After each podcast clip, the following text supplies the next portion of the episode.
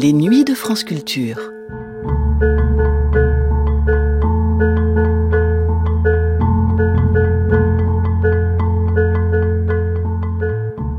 Le pire en prison, ce n'est pas les quatre murs de la cellule.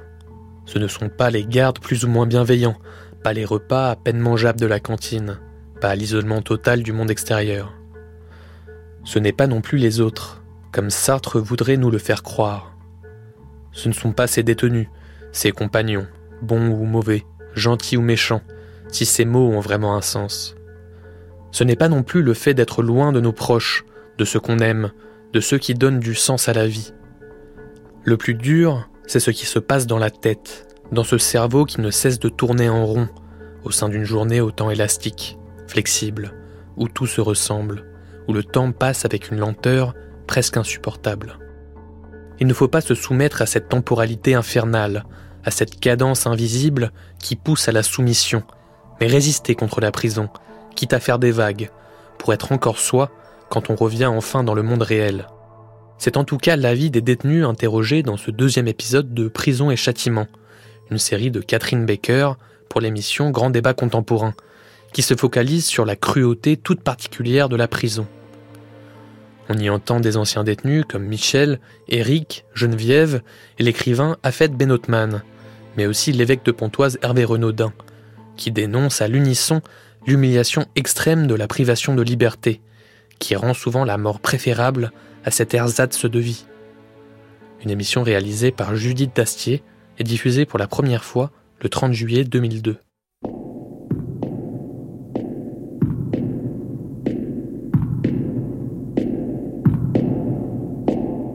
que les preuves sont telles que... Cour condamne l'accusé à une peine de 10 ans.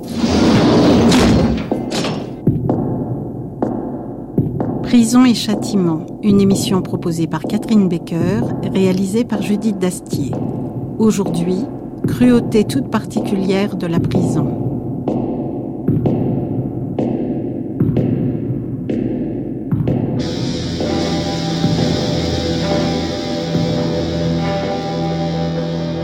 Moi, Geneviève. Moi, Eric. Moi, Michel. Moi, Fred. Moi, Loïc.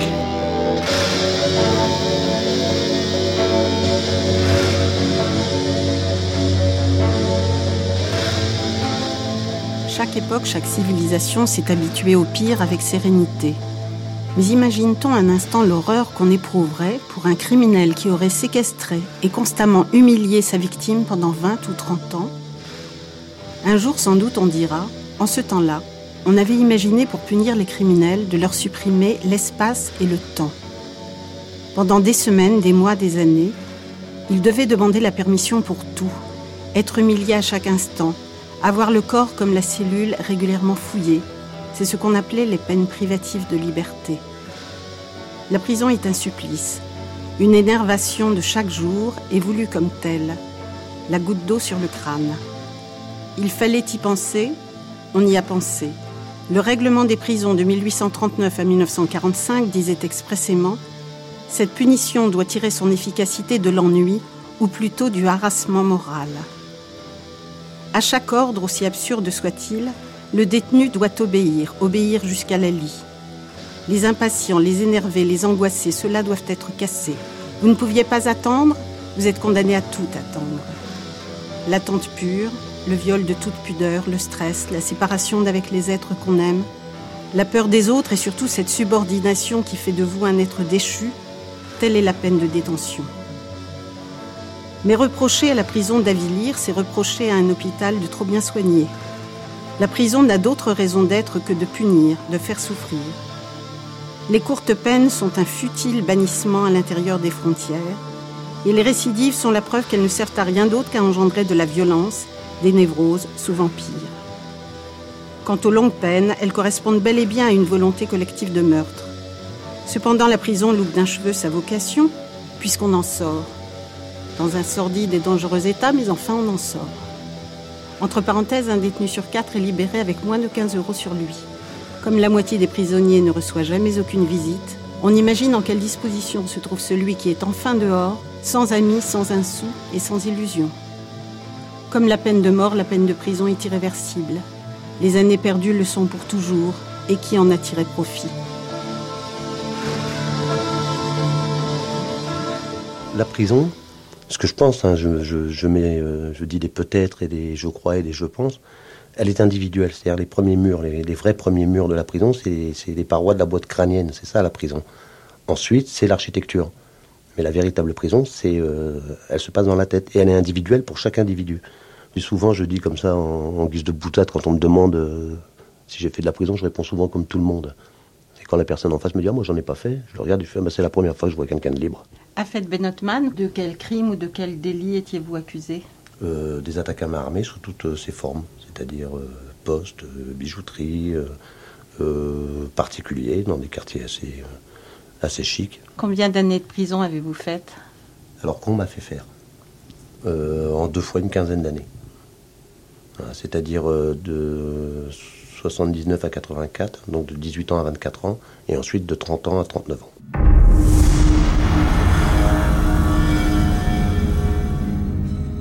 Le, temps est élastique, puisque c'est la répétition toujours du même jour. Et euh, ça, fait que la prison, elle se pense où elle se, où elle se décrit non pas par l'architecture, les barreaux, le, plafond, le sol, la porte sans, euh, la porte sans serrure du côté du, détenu, elle, se passe vraiment, vraiment dans la tête. Parce que c'est dans la tête que les choses essentielles arrivent. La folie, euh, l'envie de, suicide, l'envie de, meurtre, euh, tous les fantasmes au niveau de la sexualité, c'est là que ça se passe. Et c'est pas dû, c'est pas dû au, au, régime carcéral, c'est dû à l'individu enfermé. De la même façon que la prison est intéressante dans le sens que c'est un carrefour. C'est un carrefour où on rencontre tous les enfermements. Et dans la prison, on retrouve tous ces handicaps. L'handicap physique, l'handicap mental, l'handicap social, euh, l'handicap euh, d'énormément de, pathologies, qu'elles soient euh, psychologiques ou, ou sociales, on les retrouve là. Et c'est en ça que la prison est un formidable terrain de, je vais dire un mot en argot, mais de gamberge, de pure gamberge, où il ressort des choses essentielles, puisqu'on ne peut plus tricher, on est nu. On va à l'essentiel.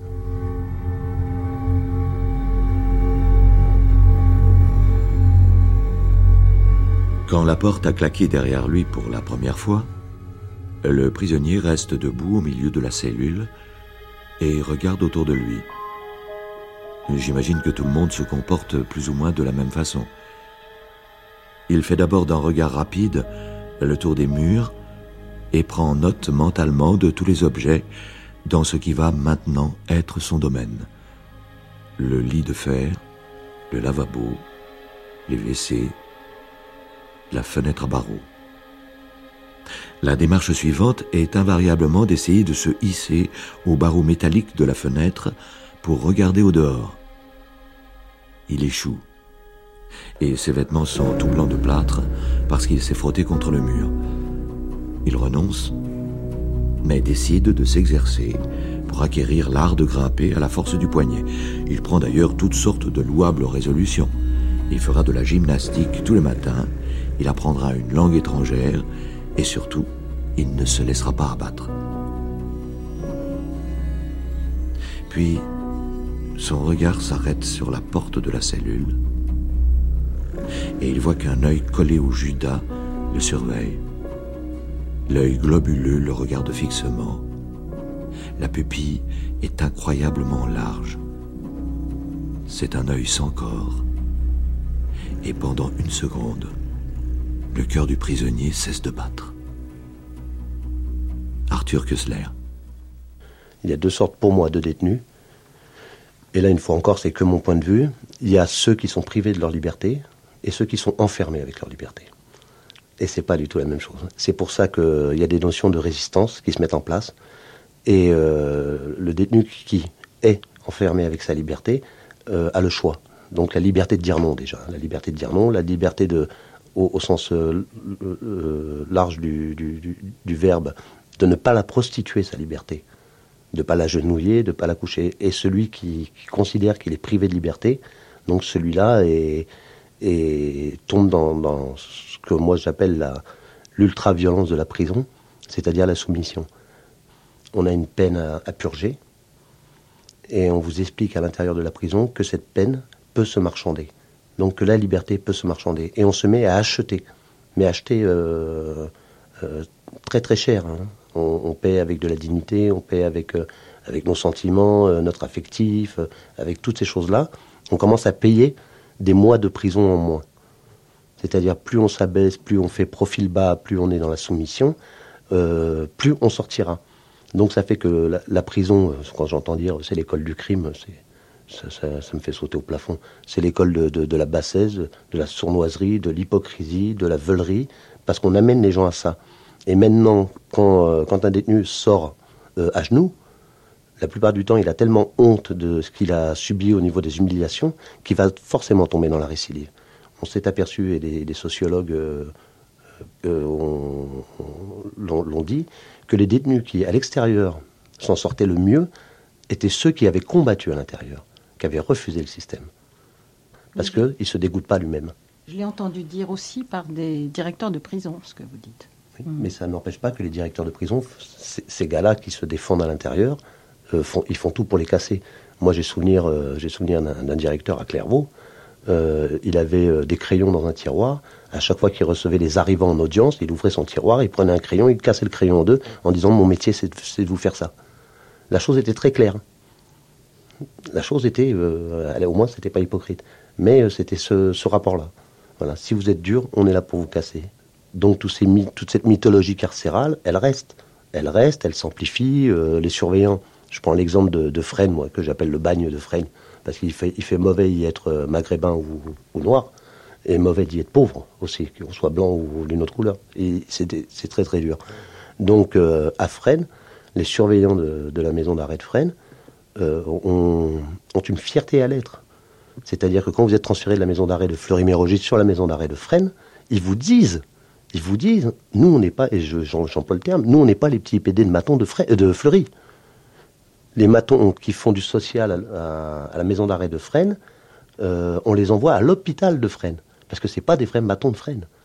Donc cette réputation fait que c'est un lieu de souffrance et de dangerosité.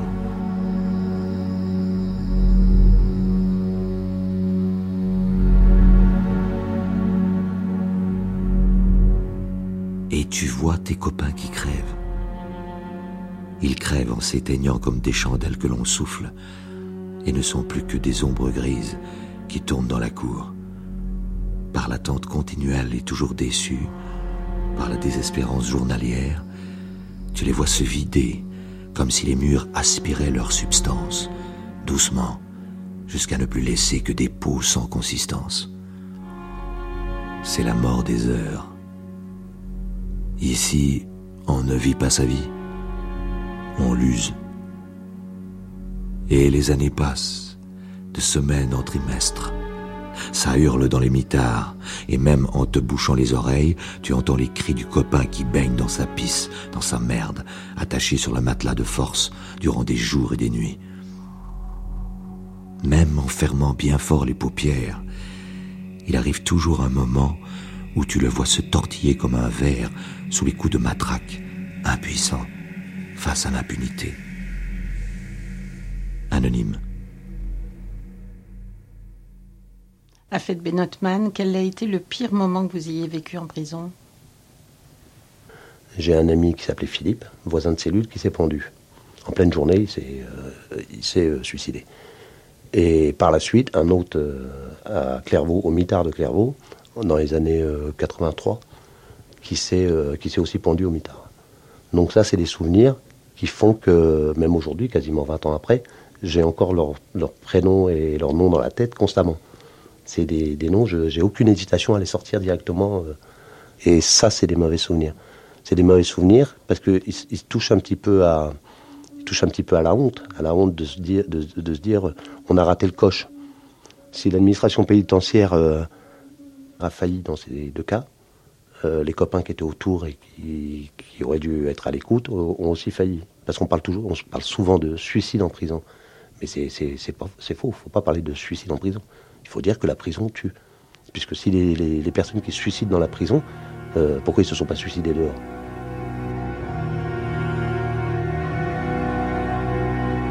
Deuxième garde. La soirée est calme. Pas un appel de la nuit. Le matin, les détenus défilent. Ils arrivent du dépôt, beaucoup ont été tabassés par les flics. À la fin de la consultation des entrants, ils partent pour être affectés dans une cellule. Ils marchent deux par deux, entravés par des chaînes aux pieds dans un fracas épouvantable. Ce matin, des pigeons sont posés par dizaines sur les filets anti-suicides. Les plumes volent, des fientes tombent. Il faudrait presque se balader avec un parapluie. On se croirait dans une gigantesque volière. Par moments, quelques rayons de soleil arrivent à percer. Je déambule dans ce décor presque irréel avec ma grande valise noire. Un détenu s'est tranché la gorge cet après-midi. Mon collègue lui a fait 50 points de suture. Le candidat au suicide est au mitard par précaution pour éviter une autre catastrophe. Véronique Vasseur. Hervé Renaudin, vous êtes évêque de Pontoise. Vous avez été aumônier de prison et puis chargé de la formation des aumôniers de prison en France. Dans toutes les civilisations, à l'origine du châtiment, on trouve du sacré, du religieux. Sur le plan des représentations, mmh. l'enfer mmh. hindou n'a rien à envier à l'enfer chrétien. Euh, ne jugez pas, dit l'Évangile. Alors, est-ce que l'Église, dans son histoire, a jamais, euh, s'est jamais érigée contre le système pénal? Pour ça, il faut, faire une petite distinction. Euh, il n'a jamais été mis en cause, en tout cas par l'Église, la possibilité pour une société, j'entends évidemment une société démocratique, une société qui a une loi reconnue et une adhésion de citoyens, il n'a jamais été mis en cause qu'une société puisse faire appliquer ses lois. À partir du moment où le jugement est équitable, où il fait le droit à la défense, où il y a une présomption d'innocence et où les conditions de peine sont dignes d'un être humain. Mais ce qui me paraît important, c'est que la société a le droit de, de porter un jugement et une sanction sur un acte commis. Euh, quelqu'un qui a tué un autre, on a le devoir de le protéger de lui-même et on a le devoir, la société a le devoir de protéger les autres. En revanche, en revanche, il y a un insaisissable de la personne humaine. C'est-à-dire qu'on ne peut jamais se prononcer, et c'est ça le jugement dont parle l'Évangile, on ne peut jamais se prononcer sur le fond d'un être humain. On ne peut jamais dire celui-là, il est fichu, quelqu'un qui a volé, quelqu'un qui a tué. Ce n'est pas qu'un voleur, ce n'est pas qu'un tueur, mais on ne peut pas réduire une personne à un acte. Et je crois que les citoyens oublient que les peines sont décidées au nom du peuple français et qu'ils ne devraient pas se désintéresser. Alors autant je crois qu'il nous faut tenir compte, bien entendu, des victimes. Quelquefois, il y a des gens qui sont massacrés au-delà de, dans leur corps, mais dans leur âme, au-delà de ce qu'on imagine. Et il ne faut jamais oublier, je crois qu'on oublie aussi trop souvent les victimes. Il reste que nous n'avons absolument pas intérêt, je dis nous, la société, nous n'avons absolument pas intérêt à transformer les coupables en victimes à cause de conditions de détention qui seraient inacceptables. Il me semble que par exemple, rester trop longtemps, sans jugement, dans la détention préventive, euh, c'est dangereux parce que ça n'aide pas la personne à assumer. Quand elle n'est pas jugée, quand il n'y a pas eu de verdict, quand elle ne sait pas ce qu'elle va, entre guillemets, prendre, elle ne peut pas assumer ce qu'elle a fait. Elle attend simplement que le procès arrive, est-ce que l'avocat va venir, est-ce que ma famille va pas me lâcher, donc ça gamberge, elle broie du noir, etc. Et tant qu'il n'y a pas eu le verdict, on ne pourra pas l'aider à progresser. Geneviève, vous avez été condamnée à 20 ans pour homicide volontaire. Vous avez fait 10 ans, c'est ça, de prison? 11 J'ai fait 10 ans et demi à peu près. Donc vous êtes sortie à mi-peine parce que vous étiez primaire, comme on dit. J'étais primaire, oui. Et d'après la pénitentiaire, euh, j'avais fait les efforts nécessaires pour euh, avoir une bonne réinsertion dans la société. Vous avez été arrêté deux ans après le crime, c'est ça? C'est ça, oui, deux ans après. Euh, le procès, je trouve que c'est une chose qui est plus difficile, plus horrible à vivre que la détention. Euh, pour moi, mon procès a été un viol, a été une aberration, a été un théâtre où mon avocat, comme le juge d'instruction, ont créé euh, ce qui allait se passer pendant ces trois jours. Tout était, tout était prévu organisé d'avance. Tout était organisé à l'avance. Ils savaient où ils voulaient en venir. Ils avaient un but. Il fallait qu'ils arrivent à tel endroit. Ils sont arrivés en créant un dossier, pas en faisant l'instruction, en créant un dossier. Vous ne vous êtes pas reconnu du tout, ni dans les faits qu'on vous reprochait, ni dans la personnalité qu'on. Ah non, pas du tout. Bon, les faits, la finalité des choses, oui. Euh, je n'ai jamais dit que je n'étais pas coupable, euh, que je ne méritais pas une sentence. Mais euh, c'est la façon dont on nous, on nous salit, dont on nous montre à la, à la société. Euh, parce que bon, bah, il y a un fait tragique, c'est vrai. Bon, il est vrai qu'ils ont mis deux ans pour nous trouver. Il est vrai aussi que quand j'ai été arrêtée, ça a été un soulagement pour moi. Je ne regrette pas d'avoir été arrêtée. Par contre, je regrette et je maudis mon jugement. Et surtout mon avocat on mérite une sanction parce qu'il faut penser que, bon, là, on est euh, la cause du problème, mais on, qu'on peut très bien un jour ou l'autre être victime de ce problème. Donc, il est normal qu'il y a quand même un peu de justice dans ce pays.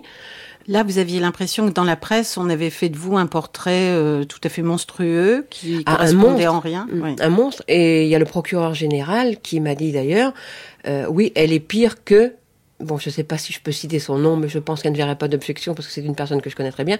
Elle est pire que Weber. On l'a décrit comme un monstre, comme, et qui, est une personne très charmante. Alors, ce qu'on appelle tous ces, crimes qui, défraient la chronique et qui sont plus ou moins euh, épouvantables, vous, vous avez vécu au milieu de femmes qui ont tué, euh, beaucoup aussi de délits sexuels?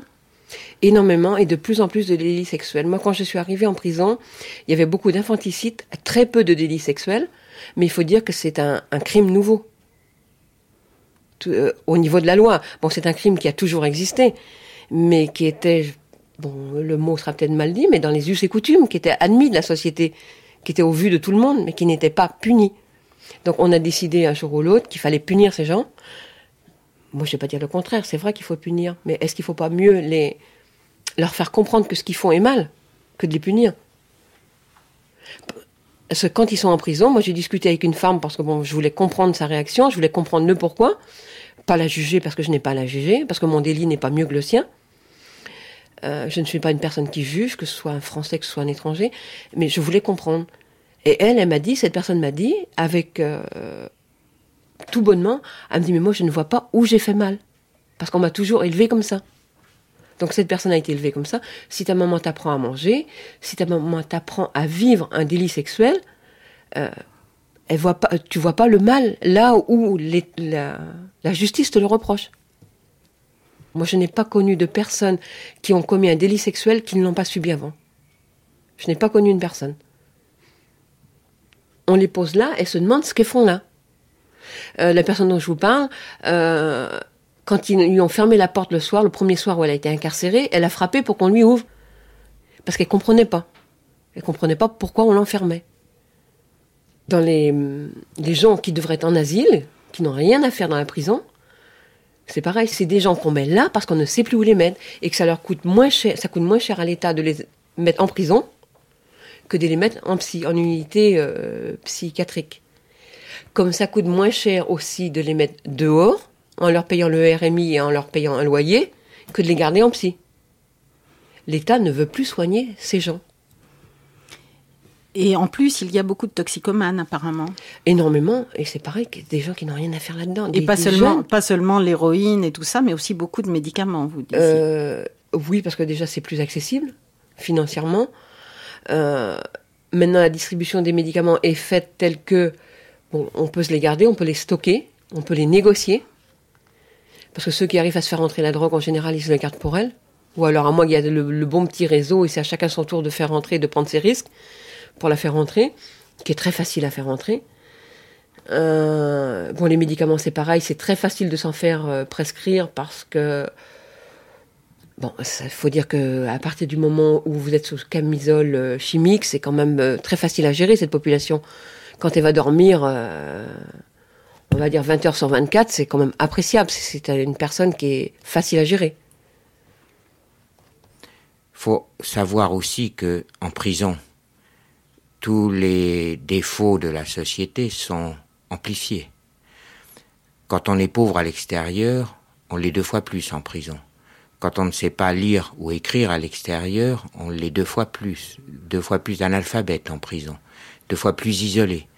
Autrement dit, même si les conditions d'emprisonnement sont identiques, on ne peut pas les vivre de la même façon. Euh, ceux qui pèsent déjà pas lourd en dehors, ils ne pèsent rien à l'intérieur. Et pourtant, le propre de la prison, c'est comme vous disiez, la suppression de la liberté, mais c'est aussi des petites humiliations de chaque instant. Oui, et ça, c'est pas acceptable. Je crois par exemple que dans les règlements de l'administration pénitentiaire, il ne peut pas y avoir plus de deux douches par semaine. Eh bien, je trouve que c'est totalement anormal. Parce que la première chose, c'est de reprendre respect de soi-même ne pas se laisser aller, ne pas se détériorer. Si en prison on veut rester couché, ne pas se laver, devenir une épave, à la limite c'est possible. Et ça c'est pas acceptable. Vous savez, la loi c'est toujours la possibilité pour celui qui n'a pas de défense, qui n'a pas de voix, qui n'a pas de nom, qui n'a pas de visage, qui n'a pas de relation, d'être considéré à égalité avec le puissant.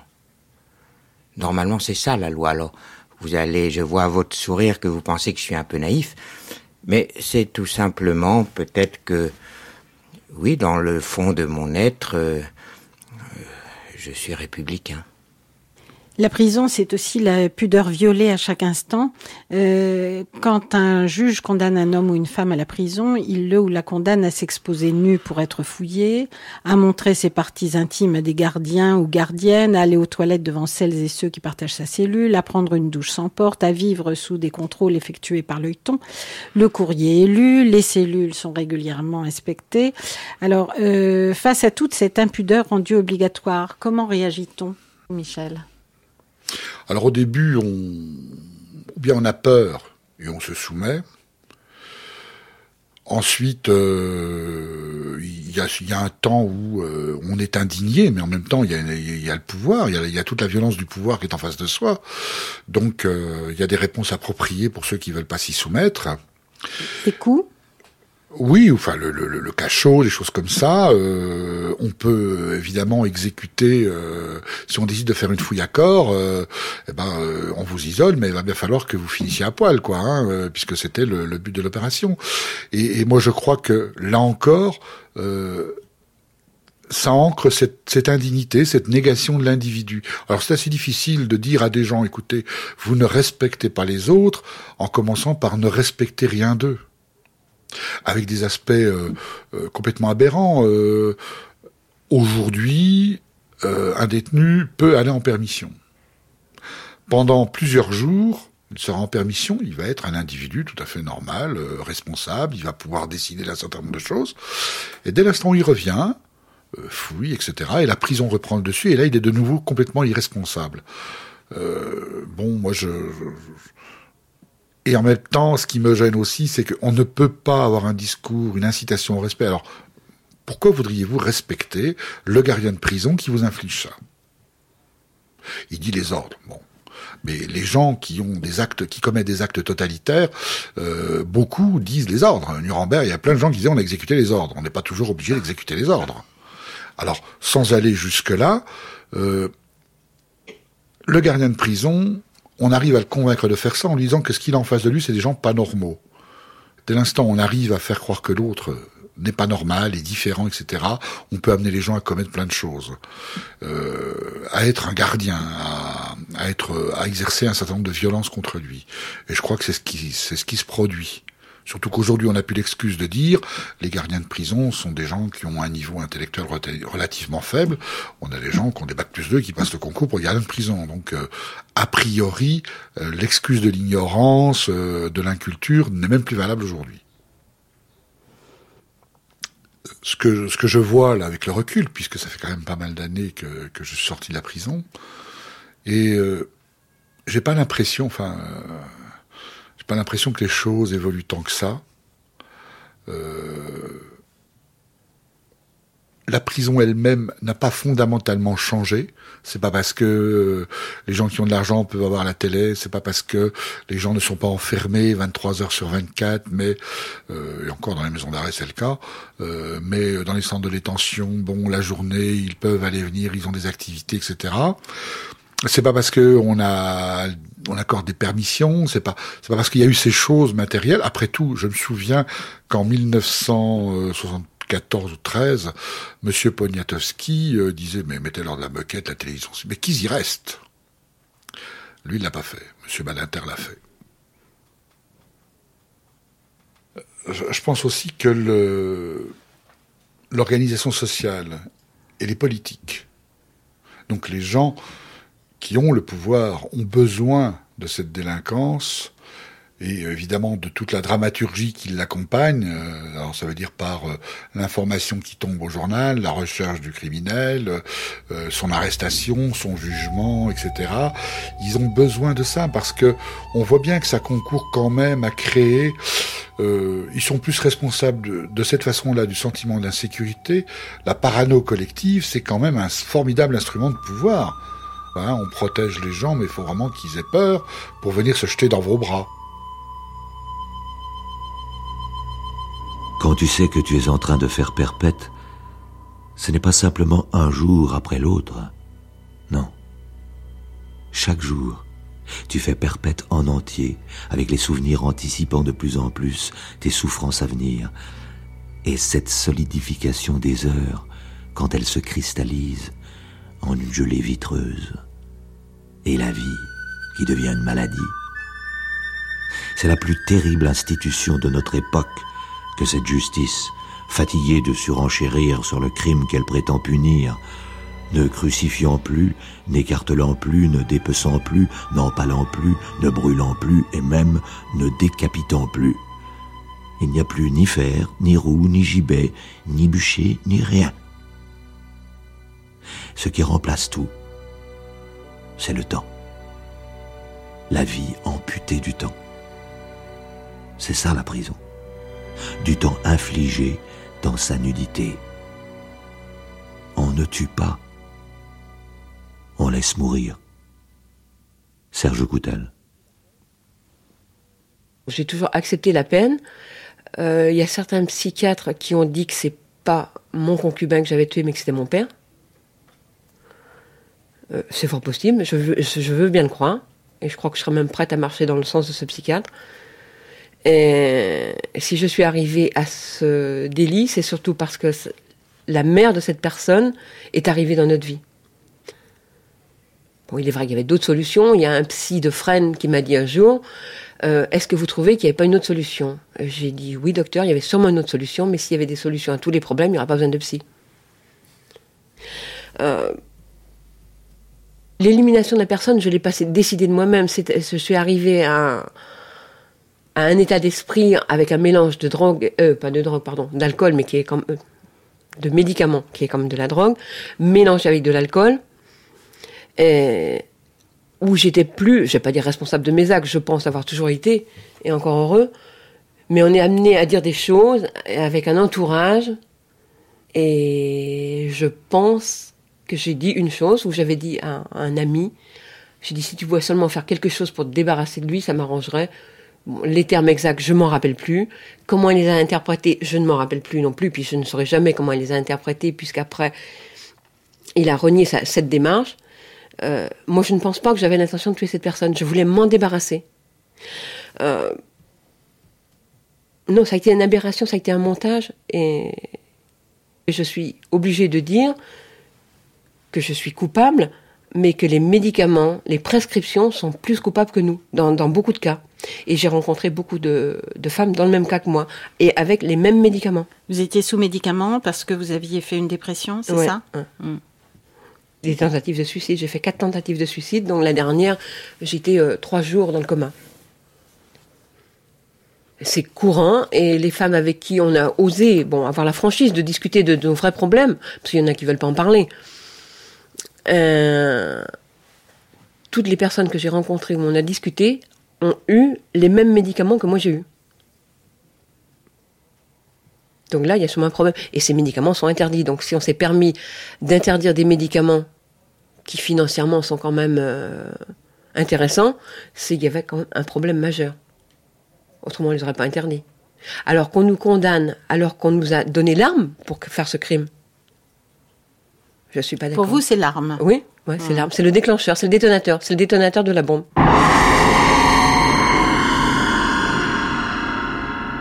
Vous pensiez mériter un châtiment?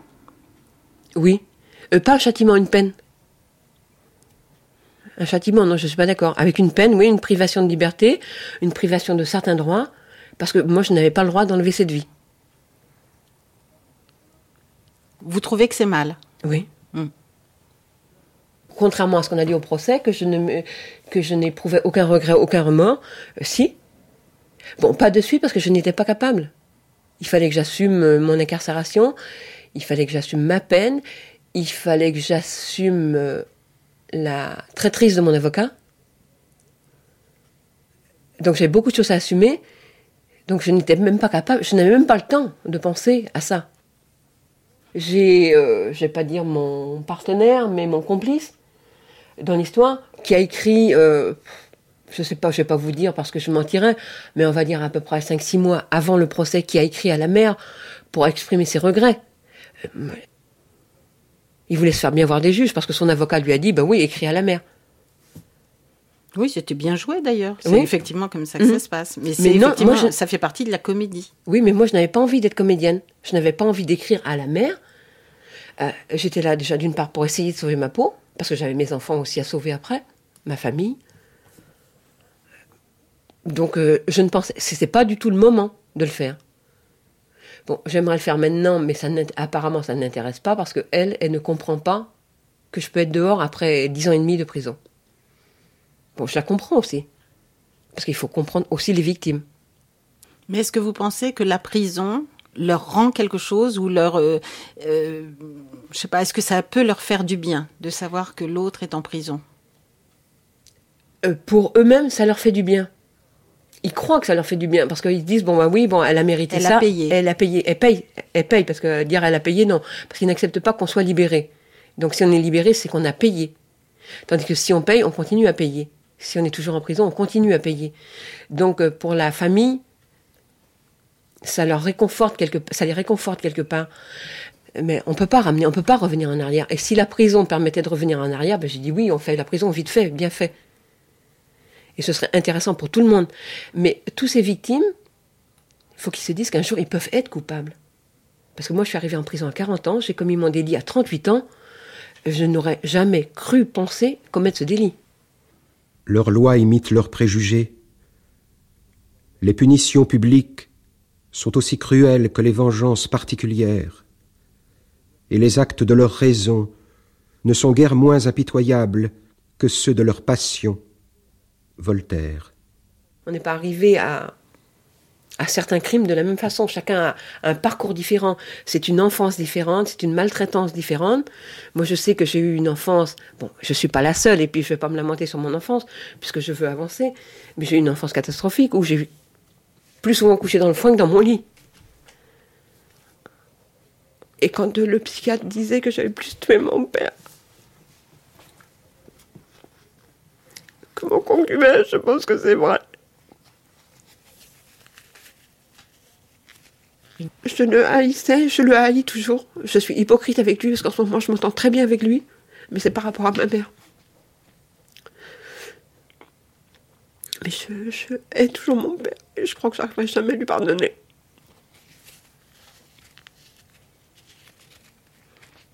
Et souvent en prison, vous avez rencontré euh, des femmes dont vous vous disiez en fait c'est les parents qui sont coupables. C'est toujours les parents qui sont coupables, mais les parents de ses parents aussi sont coupables. Moi, je vais pas dire c'est la faute de mon père. Mm. C'est toute une culture, c'est toute une histoire. Bon, il y en a certains qui vont se rebeller. Moi, j'étais la seule de ma famille à me rebeller. Parce que depuis que je suis sortie de prison, j'ai acheté une voiture. Et quand mon père m'a dit oui, pourquoi t'as acheté une voiture alors qu'il y a le train et Karen, bon, il y a tout ce qu'il faut, il y a le enfin, il va avoir le métro, maintenant il y a le métro. Il y a les bus, il y a tout ce qu'il faut. J'ai dit j'ai acheté une voiture, c'est pas pour venir ici, c'est pour partir d'ici. Donc c'est-à-dire j'ai acheté une voiture pour partir chez mon père quand j'en éprouve le besoin. Eric, vous sortez de prison, ça fait combien de temps là que vous êtes sorti? Euh, Ça va faire 4 mois. Et vous étiez condamné à combien? J'étais condamné à 20 ans de réclusion criminelle.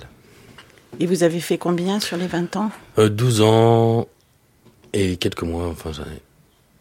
Condamné pour meurtre? Oui, pour un double homicide euh, involontaire. C'était une bagarre en sortie de balle. Et dans mon cas, c'était un petit peu un, un accident, mais on n'est jamais à l'abri d'un accident, de quelque nature euh, soit-il. Hein, mais c'est malgré cette, euh, si une telle tragédie devait arriver, la vie s'arrête pas quoi. Et ça c'est. Vous aviez quel âge alors au moment euh, J'avais 22 ans. La plupart des détenus considèrent que le procès qu'on leur a fait n'était pas le leur. Comment, comment ça s'est passé pour vous? Vous aviez l'impression que c'était bien de vous qu'il s'agissait? C'était de moi, mais aussi c'était très. Euh, j'ai eu l'impression de perdre mon temps, que tout était joué d'avance, quoi qu'on puisse dire, euh, ça ne changerait strictement rien. Ils avaient déjà leur, euh, leur opinion de fait. Et ça, c'est. Au fil des années, j'ai vu beaucoup de. J'ai croisé beaucoup de personnes, que ça soit aussi bien au niveau de, du personnel d'encadrement que du qu'au niveau d'autres détenus et ils ont à peu près la même euh, optique que moi, que tout est joué d'avance, que c'est juste une parodie pour se donner bonne conscience, que font la magistrature française. Quelle peine vous aurait semblé juste Moitié moins, ça aurait été, ça eu le, le même effet euh, sur ma personne. Euh, ça aurait été suffi, ça m'a permis de, de comprendre. J'ai voulu savoir pourquoi. Qu'est-ce qui m'avait poussé à faire ça et et, euh, il m'a fallu 8 ans de, thérapie pour euh, faire le, le point sur, moi-même, de rectifier les. Et ça, vous auriez pu le faire, en fait, en dehors de la prison, ah, si les circonstances s'y étaient Tout à fait, quoi.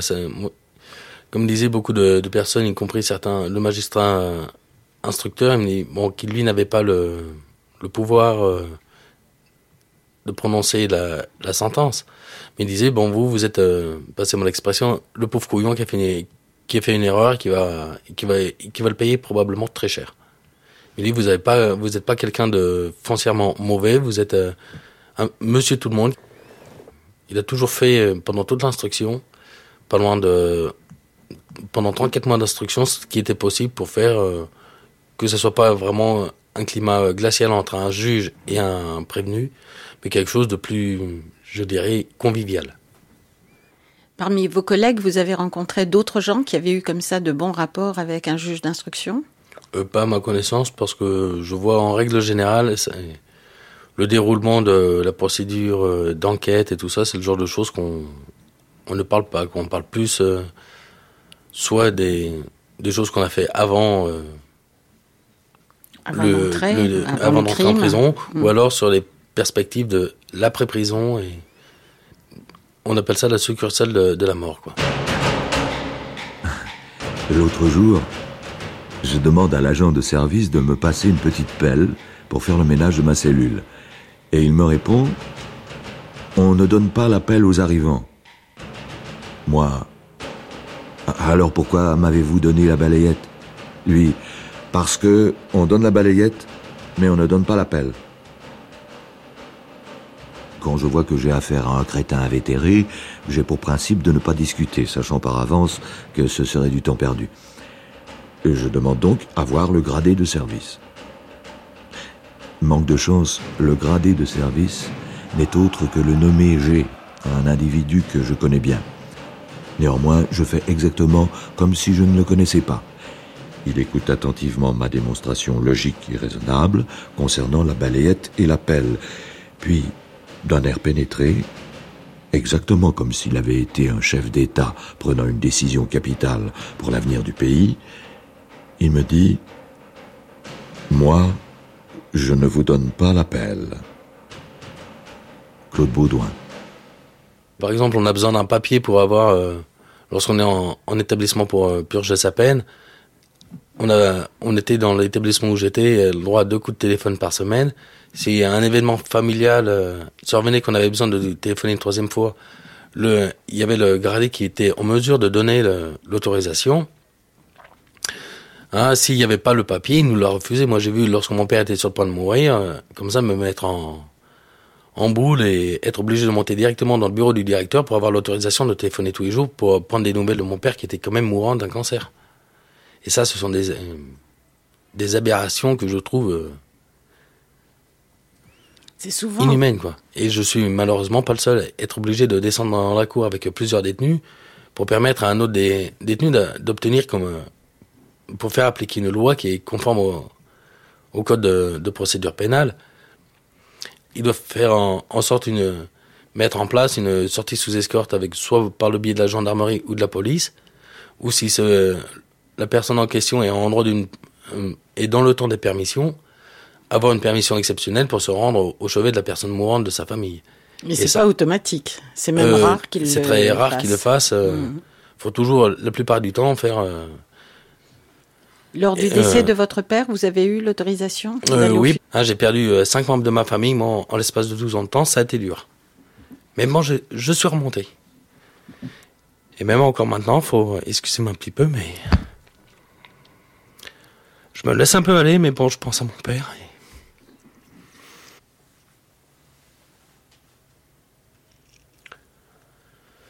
Ah, le pire moment pour moi, c'était la perte de mon père. Ça, c'est.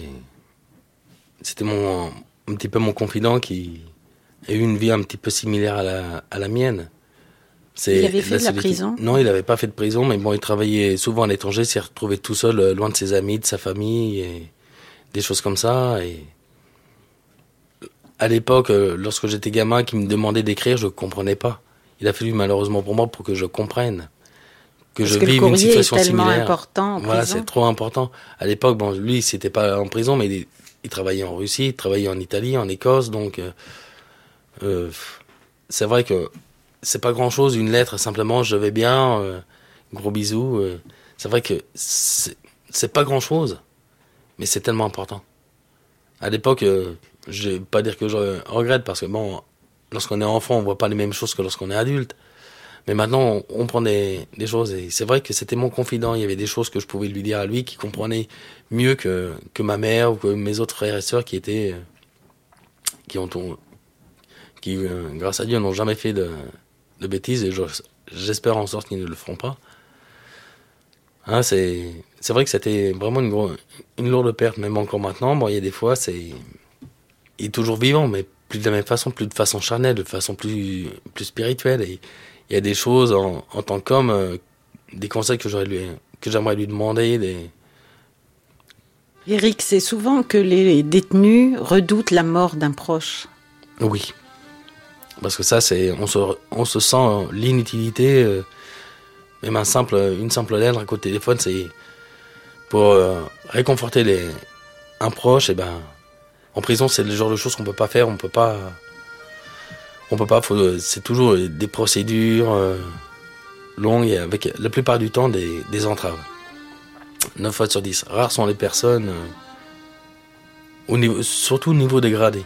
Au niveau des fois des, des, simples, agents, eux, ils auraient la volonté de le faire. Mais ils n'ont pas le droit parce qu'ils savent que y a le gradé qui risque d'appeler et c'est eux qui vont mettre leur, qui, vont se faire taper sur les doigts parce que eux, ils ont voulu être humains.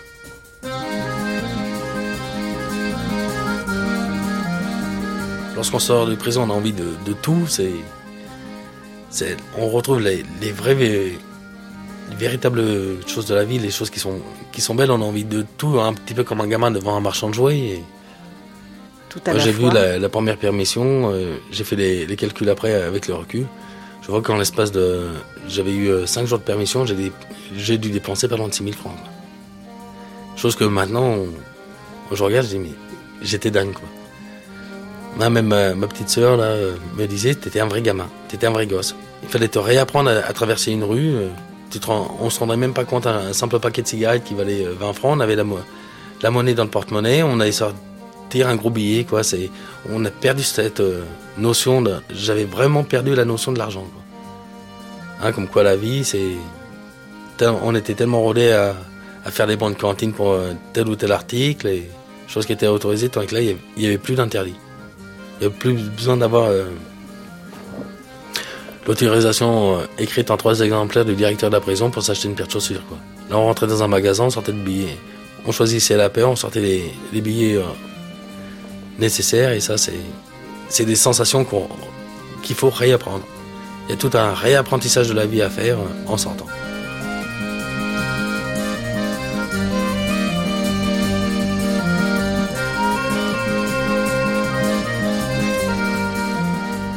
Michel, vous avez fait des études en prison? Bah, Oui, parce que c'est vrai que à l'époque euh, où j'étais incarcéré, les, grands moyens euh, qui permettaient de, soustraire l'ennui, je pense à la télé, je pense aux activités, etc., n'existaient pas. Euh, on démarrait sa condamnation par une peine d'isolement, qui pour ma part a duré neuf mois. C'est-à-dire que pendant neuf mois, j'étais enfermé dans une cellule avec obligation de travailler, fabriquer des, éponges métalliques qui partaient ensuite à Ouagadougou, et euh, je sortais en promenade une heure par jour dans une courette où j'étais seul. Donc euh, je rencontrais euh, d'autres détenus au détour d'un couloir, quand on allait prendre la douche hebdomadaire ou, ou des choses comme ça. Le moyen de sortir de sa cellule, c'était donc euh, l'école. Donc euh, j'ai préparé euh, l'examen spécial d'entrée en université à l'époque, donc pour les non-bacheliers. Et puis je me suis inscrit en psychosociaux, où là vraisemblablement ce choix était un peu utilitaire. consistait à dire très naïvement, puisque ne peuvent pas me donner les réponses, je vais essayer de les chercher moi-même. Et euh, bon, bah, comme ça, j'ai préparé donc une maîtrise. Et euh, ça m'a permis surtout des rencontres. Des rencontres avec des gens de l'extérieur, avec des enseignants, avec des gens notamment de Paris 8, euh, à l'époque où c'était encore à Vincennes. Et,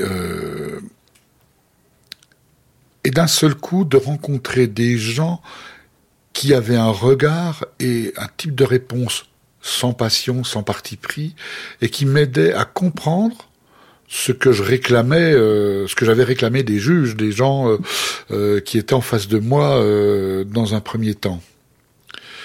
Ça permet aussi de dire je reste pas au niveau zéro de l'échelle sociale, c'est pas vrai. Je peux devenir meilleur, il y a cette idée. Je peux travailler, je peux, je peux être utile. Et donc j'ai vraiment, c'est vraiment ce qui m'a animé dans cette idée et surtout d'utiliser la solitude, de l'apprivoiser. Est-ce qu'on peut dire que c'est la prison qui vous a euh, aidé à faire des études? Oh ben, Non, non. Bon, peut-être que si je n'avais pas été en prison, je n'aurais pas fait d'études, je n'en sais rien. Euh, probablement pas. Euh, mais je veux dire, la prison n'a rien fait. Euh, pour me permettre euh, de faire des études. Je veux dire, j'ai dû euh, ben d'abord travailler pour me payer le papier, enfin ce qui m'était nécessaire, les timbres, pour ensuite persuader, parce qu'évidemment, quand on choisit ensuite de faire psycho, il y avait une hostilité très marquée de la part de l'institution. Et à l'époque, on ne donnait pas de remise de peine annuelle. Euh, je veux dire, il fallait avoir le bac ou le ZE pour avoir trois mois de remise de peine. C'est-à-dire que c'était deux, trois ans d'efforts qui étaient rétribués par une remise de peine. Euh, euh, donc, je veux dire, il n'y avait pas du tout ce, type de fonctionnement. il y avait sans doute aussi la volonté de se démarquer de l'ensemble du groupe et de, de l'image, changer d'identité, pas rentrer dans une, une identité groupale euh, qui était celle des délinquants, des taulards qui tournaient en rond euh, dans le même sens. et donc vous avez, dû, vous avez dû faire face à une certaine hostilité de la part de vos co-détenus? Oui, bah, mais c'est une hostilité qu'on peut retrouver, j'imagine, dans les quartiers entre celui qui fait des études et celui qui n'en fait pas. Euh, en tôle, c'est très facile d'être un intellectuel. Hein faut pas avoir bac plus 6 pour passer pour un intellectuel. Euh, mais c'est vrai que euh, on a des valeurs qui changent quand on étudie. On a des centres d'intérêt qui sont différents. Et alors évidemment, on se démarque du groupe et les autres n'aiment pas tellement ça. Euh, quand vous trouvez à plusieurs, par exemple dans une cellule, parce que ça m'arrive de me trouver en transfert à Fresnes, où il fallait que je continue de lire et de travailler, dans une cellule où on était trois et où ce qui intéressait les gens, alors il y avait les radios puisque c'était après 74, euh, les gens écoutaient bon euh, des musiques qui n'étaient, enfin ils écoutaient pas France Musique ni France Culture. Euh, ce qui les intéressait, les jouer aux cartes. Il y avait une espèce d'obligation à participer, euh, à jouer aux cartes avec eux, sinon on se dissociait du groupe. Donc il y a toute une gestion comme ça de la relation qui n'était pas, euh, qui n'était pas facile et qui, en même temps, euh, euh, dis c'est pas une raison non plus pour essayer de s'isoler dans une espèce d'ignorance superbe des autres parce que euh, on étudie, d'autant plus qu'on sait même pas à quoi ça va servir. C'est une chose qu'on a en prison, c'est du temps. Alors essayer de, il y a plusieurs façons de le passer. On peut essayer de faire des études. On le fait même si c'est pas évident, mais bon, on y arrive. J'ai passé un, bac. Euh. Là, je suis dans un. Je, continue sur un BTS hôtelier vu que ça c'est, ma branche. Et, c'est ça. Alors que je suis rentré, j'avais juste un, petit CAP j'ai, pris le, le truc. C'est pas évident. C'est vrai qu'il y a des obstacles. Au niveau du personnel d'encadrement, il y en a qui vont faire exprès de, de vous mettre des bâtons dans les roues, mais bon, je suis plus, têtu, plus têtu qu'eux. Geneviève, qu'est-ce qui est le plus dur à vivre en prison? En prison, euh, le contact avec le personnel. Parce que la prison, c'est une histoire. Il y a différents types de prisons, euh, différentes maisons, alors qu'il y a un règlement pénitentiaire. Mais c'est géré par un directeur ou une directrice, enfin, on s'en fiche du, du sexe de la personne. Et suivant comment cette personne va gérer ses ouailles et comment c'est retransmis après avec nous. Parce que moi j'ai vécu à Rennes, une, je vais dire entre parenthèses, une bonne détention au début. Et maintenant c'est devenu euh, l'horreur de vivre en prison à Rennes. Tous les anciennes surveillantes s'en vont parce que c'est une prison qui devient invivable par rapport à ce qu'on a connu. Et vous avez eu de, de bonnes surveillantes? Mais j'ai eu de très bons contacts et je pense que c'est elles qui m'ont aidé à vivre en prison aussi. Parce qu'on a pu discuter de tout. Parce qu'aussitôt qu'il y a un bon contact personnel détenu, la direction voit ça d'un mauvais œil en disant oui, il va avoir un trafic. Leur mot, eux, c'est trafic. Mais c'est eux qui nous forcent à faire du trafic. C'est eux qui nous forcent à vivre comme on vit. Parce que du trafic, il y en a toujours, il y en aura toujours. Euh, ça les arrange. Certains trafics les arrangent. Pour certains membres du personnel, c'est un jeu aussi. Un jeu un peu sadique oui, pas un peu. Un vrai jeu sadique. Parce qu'ils ont quand même le costume. Et le costume, pour certains, c'est l'autorité. L'autorité qu'ils ne peuvent pas voir dehors, dans leur couple, dans leur famille. Euh, c'est une certaine autorité qui s'octroie. 26 août 1944. Deux heures passèrent, goutte à goutte. 21 octobre. C'est long, c'est long, c'est long. Si l'on me demandait Combien de temps êtes-vous resté à Fresnes? Je répondrais sans réfléchir Un mois. J'y suis resté huit jours. Trente jours. En prison, cela doit faire, dans le souvenir, entre cinq et six mois. Ceux qui y sont depuis quatre ans y sont au moins depuis vingt ans. À leur sortie, cela se verra. 23 octobre. C'est long, c'est long, c'est long. Même, il y a des minutes où cela devient invivable. Sacha Guitry.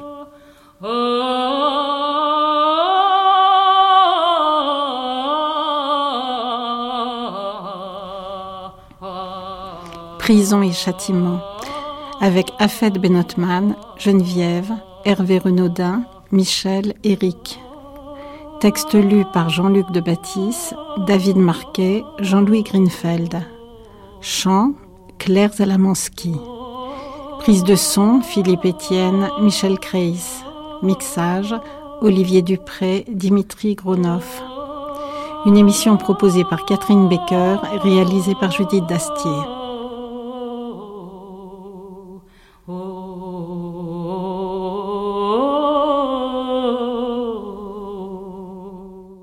C'était Prison et Châtiment, deuxième émission, Cruauté toute particulière de la prison, une émission de Catherine Baker, diffusée pour la première fois le 30 juillet 2002.